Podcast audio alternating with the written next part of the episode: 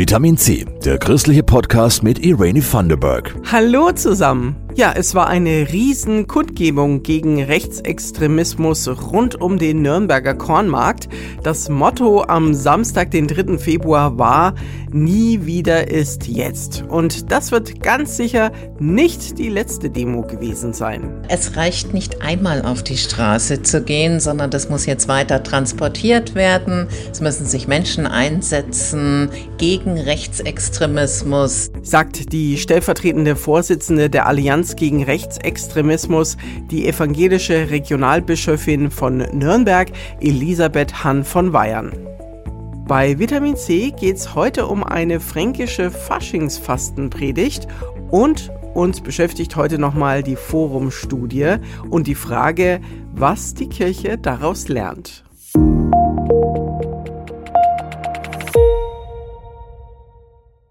Vor zehn Tagen, am 25. Januar, kam die Forum-Studie raus. Da wurde untersucht, wo gab es in der Vergangenheit in der evangelischen Kirche in Deutschland sexualisierte Gewalt und andere Missbrauchsformen. Die genauen Ergebnisse könnt ihr in der letzten Vitamin C-Folge nachhören. Kirche und Diakonie hatten die Studie bezahlt, auch um für die Zukunft zu lernen. Was müssen wir anders machen? Und dafür gibt es umfangreiche Tipps aus der Wissenschaft. Christoph Leferz hat sich umgehört, wie die jetzt aufgegriffen werden. Professor Martin Watzlawick hat die Studie geleitet und evangelische Ursachen für den Missbrauch gefunden. Strukturen und auch in gewisser Weise evangelische Kulturen, die in der Regel tief verankert sind und es viel Energie und Thematisierung braucht, damit dort ein Wechsel stattfindet. Die Botschaft ist angekommen beim bayerischen Landesbischof Christian Kopp. Wir haben ein Nähethema, wir haben auch ein Machtthema, wir haben so ein Harmoniemilieu, auch dieses Schönreden oder diese Vergebungsbitte. Das sind alles Punkte, die müssen wir uns ganz genau anschauen und schauen, wie wir unsere Haltungen dementsprechend verändern. Die Probleme buchstabiert der Fürther Dekan Jörg Sicherstiel durch. Zum Beispiel eine ganz normale Andacht. Wenn wir Andachten halten, zum Beispiel die Losung von heute, da ist es, ich bin das Licht der Welt, wer mir nachfolgt, wird nicht in der Finsternis wandeln, sondern das Licht des Lebens haben. Wie hört es eine Betroffene? Wenn das von der Täterorganisation gesprochen wird, das ist ein Schlag ins Gesicht. Deshalb will Sicherstiel immer vorher überlegen, wie wirkt das? Und als Pfarrer, Pfarrerin einfach zu behaupten, da ist das Licht der Welt und sich selber irgendwie noch mit seiner eigenen Verkündigung damit zu identifizieren, das geht nicht. Ich kann nicht sagen, da ist Licht und wehe, du siehst es nicht. Die Haltung muss ein Hören sein, wo andere Menschen Licht empfinden. Ein anderes Problem ist die Machtstellung von Pfarrern. Die letzten Umfragen hatten gezeigt, dass die Kirche vor allem mit den Pfarrern identifiziert wird, also bekamen die viel mehr Bedeutung, vermehrt tragen junge Pfarrer auch im Alltag kirchliche Kleidung, ziehen feierlich vor der Gemeinde im Gottesdienst ein. Eine Verpfarrerlichung der Kirche, das finde ich an vielen Ecken schon zu viel. Und dass Pfarrpersonen noch sichtbarer werden, das ist nicht meins. Wo droht die nächste Gefahr? Professor Martin Watzlawick. Pfarrer werden zu Tätern und sie profitieren dabei auch von strukturellen Risikofaktoren. Das Bild und die Stellung des Pfarrers in einer Kirchengemeinde, eine Vermischung von privaten und dienstlichen Aufgaben. Ja, ich glaube, Versuchung liegt im Bereich Social Media, privat und beruflich zu vermischen. Das zweite ist das Thema offenes Pfarrhaus. Das wird als ganz toll empfunden von Gemeindeseite, wenn man im Pfarrhaus ein- und ausgehen kann.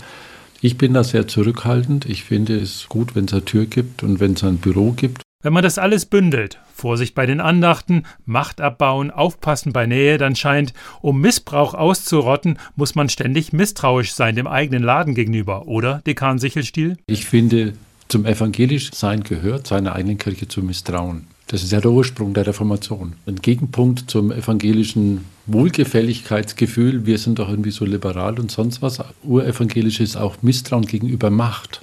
Sexualisierte Gewalt ist immer Machtausübung. Es sieht so aus, dass die evangelische Kirche mit den Hausaufgaben schon angefangen hat.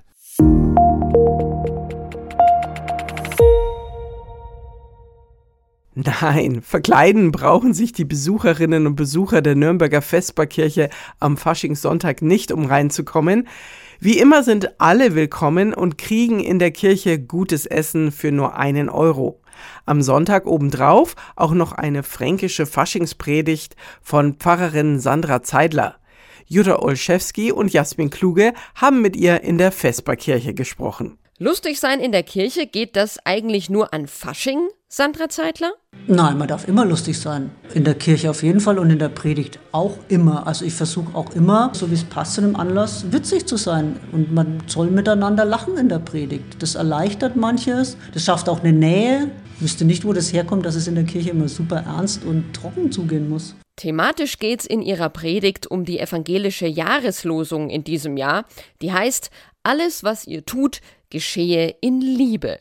Oder auf Fränkisch. Also wenn er was macht, dann bitte mit Liebe. Fränkisch soll die Predigt werden, denn klar, Dialekt verbindet.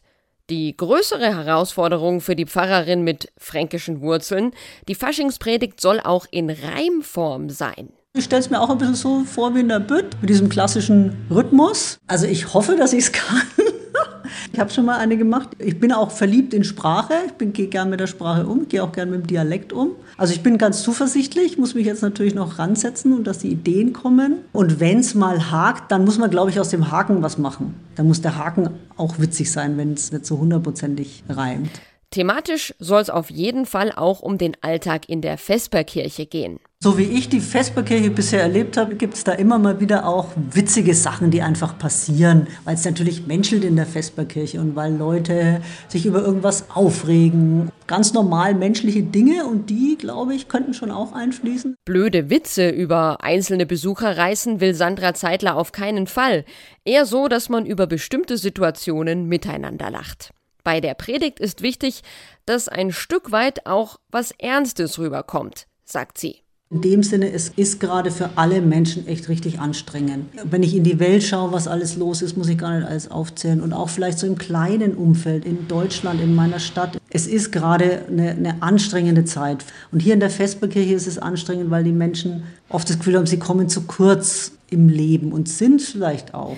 Ihnen möchte sie die Botschaft vermitteln, in der Vesperkirche gibt's genug für euch alle. Genug Mittagessen, genug Kaffee und Kuchen. Wenn wir sozusagen in Liebe miteinander umgehen und liebevoll miteinander umgehen, dann schmeckt der Kuchen noch dreimal so gut, weil man da noch schön miteinander am Tisch sitzt und miteinander vielleicht auch noch teilt.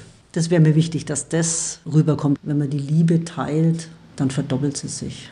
Am Faschingssonntag hält Sandra Zeidler ihre Faschingspredigt in der Vesperkirche, also in der Gustav Adolf Gedächtniskirche um 10.30 Uhr. Und das Sonntagsessen danach ist auch schon gesichert, denn in der Vesperkirche gibt's für einen Euro ein Fleischgericht oder eine vegetarische Alternative, ausgegeben von den vielen ehrenamtlichen Menschen, die mithelfen.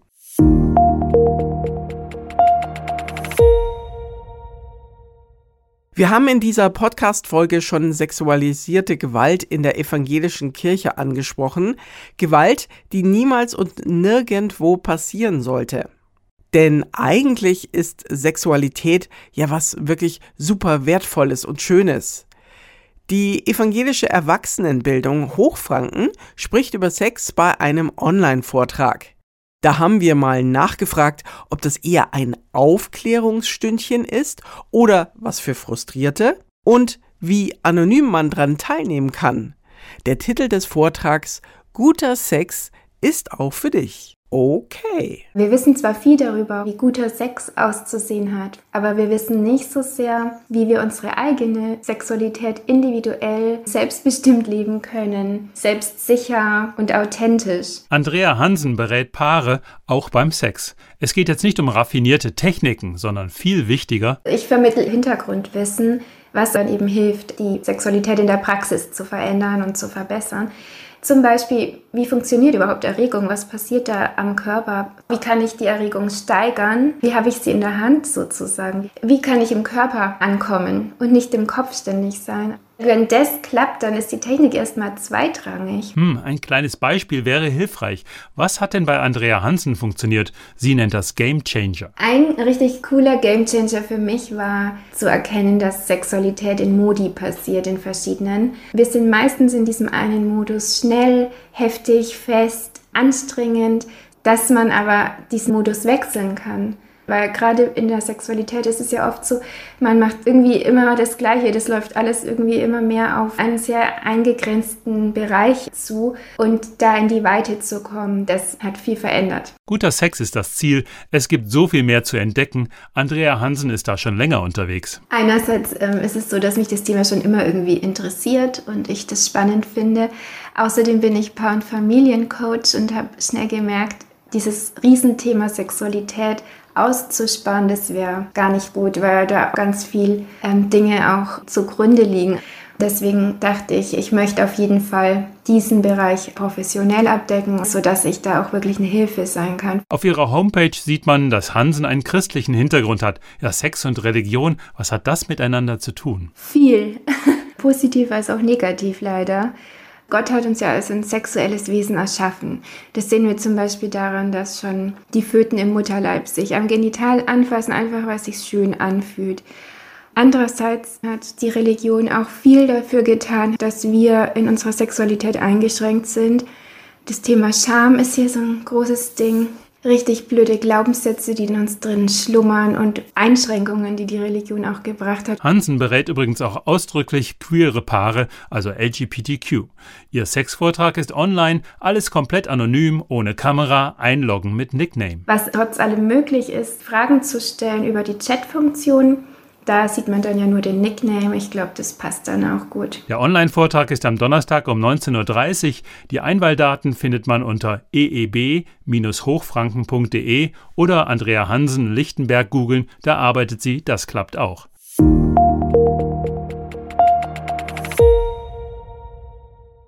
Liebe Leute, ich danke euch fürs Vitamin C hören und freue mich total, wenn ihr diesen Podcast einfach mal einer Person weiterempfehlt. Vielen Dank auch an die Redaktion, das machen Christoph Leferz und Jasmin Kluge.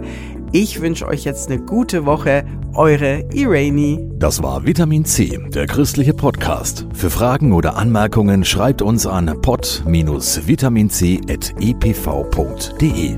Vitamin C, jeden Sonntag neu.